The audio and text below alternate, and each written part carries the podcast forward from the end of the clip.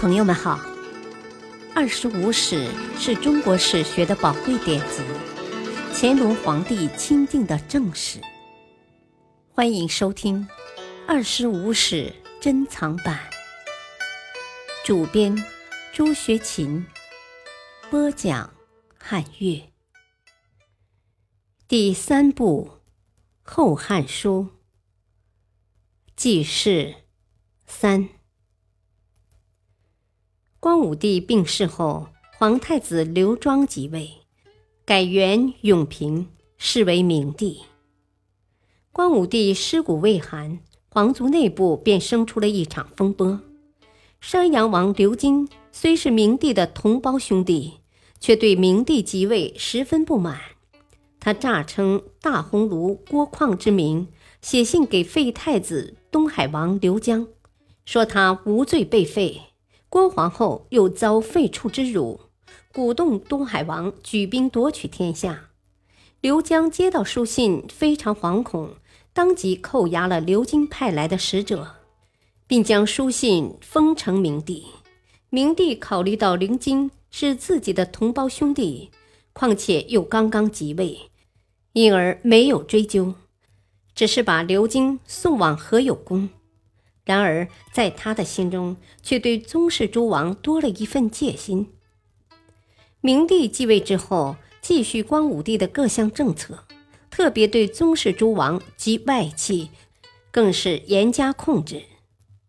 永平三年（公元六十年），明帝思念忠心诸功臣，乃命人图画二十八将于南宫云台，以邓禹为首，赐以马武。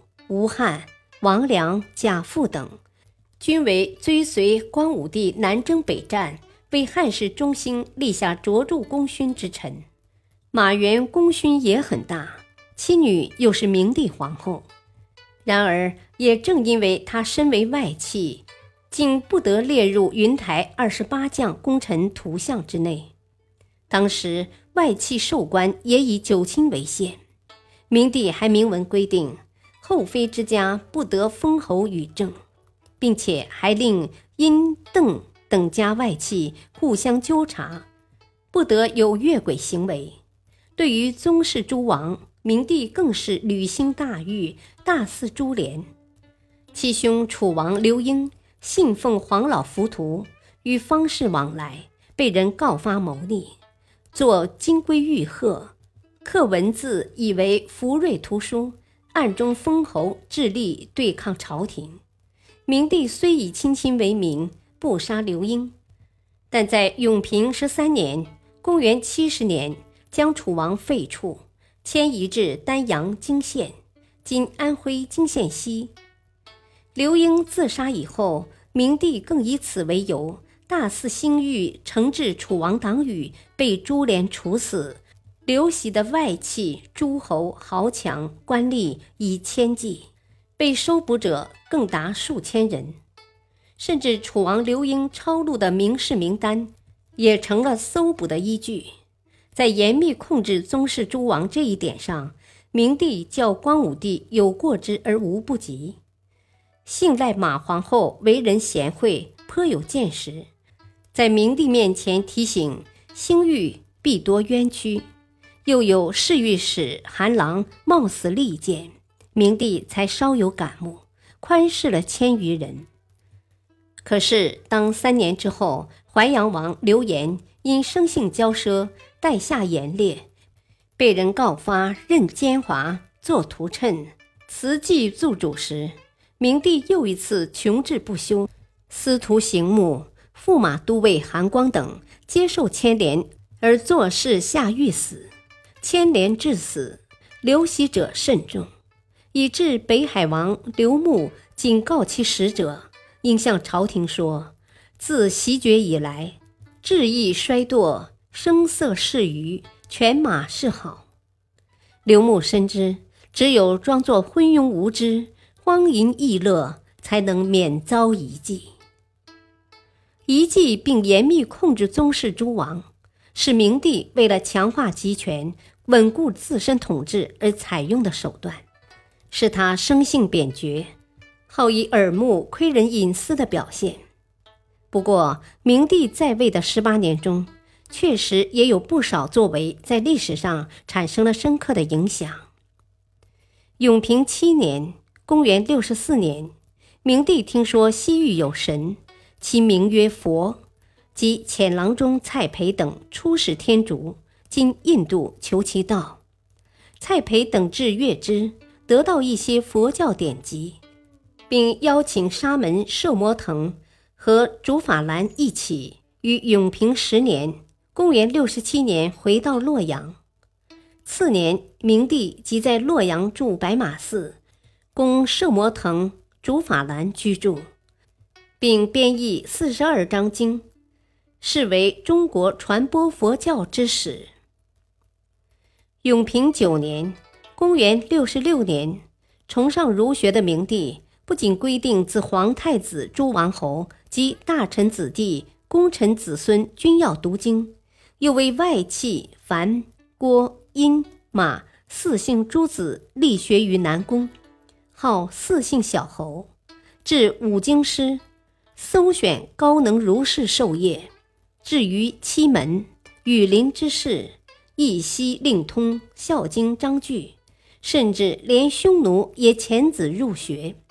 经明帝如此倡导，儒学便得到了较以前更广泛的传播。发展农业生产也是明帝考虑的问题。永平十二年（公元六十九年），明帝命王景于将作业者王吴治理黄河。黄河的治理是当时一项巨大的水利工程。黄河自汉成帝洪嘉熙年（公元前七十一年）决而不塞算起，已有八十六年；从王莽始建国三年（公元十一年）绝魏郡起，也已五十八年。自那时以来，河道南移，改从千城（今山东高院北）入海。由于没有堤防约束，河水恣意横行。下游泛滥成灾，王景、王吴组织几十万人力，先以堰流法修作郡邑渠，再从荥阳至千城海口千余里间筑堤立水门，费以百亿计。经此番治理，黄河水患得到了整治，适时连年丰收，粟每斛三十钱。更可贵的是，此后八百年间。黄河没有改道，下游树患大为减少。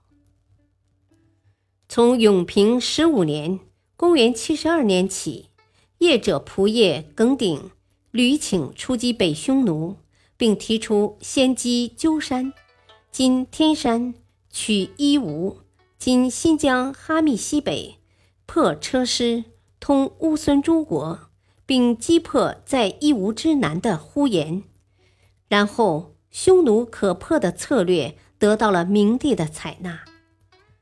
永平十六年（公元七十三年二月），明帝遣季同、窦固、耿鼎、来苗等四路出兵进击北匈奴。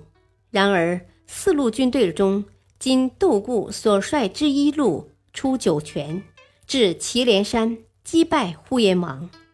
攻取于伊吾卢城，其余三路均无所获而返。这次行动虽未能取得预期的效果，但却为班超出使西域创造了条件。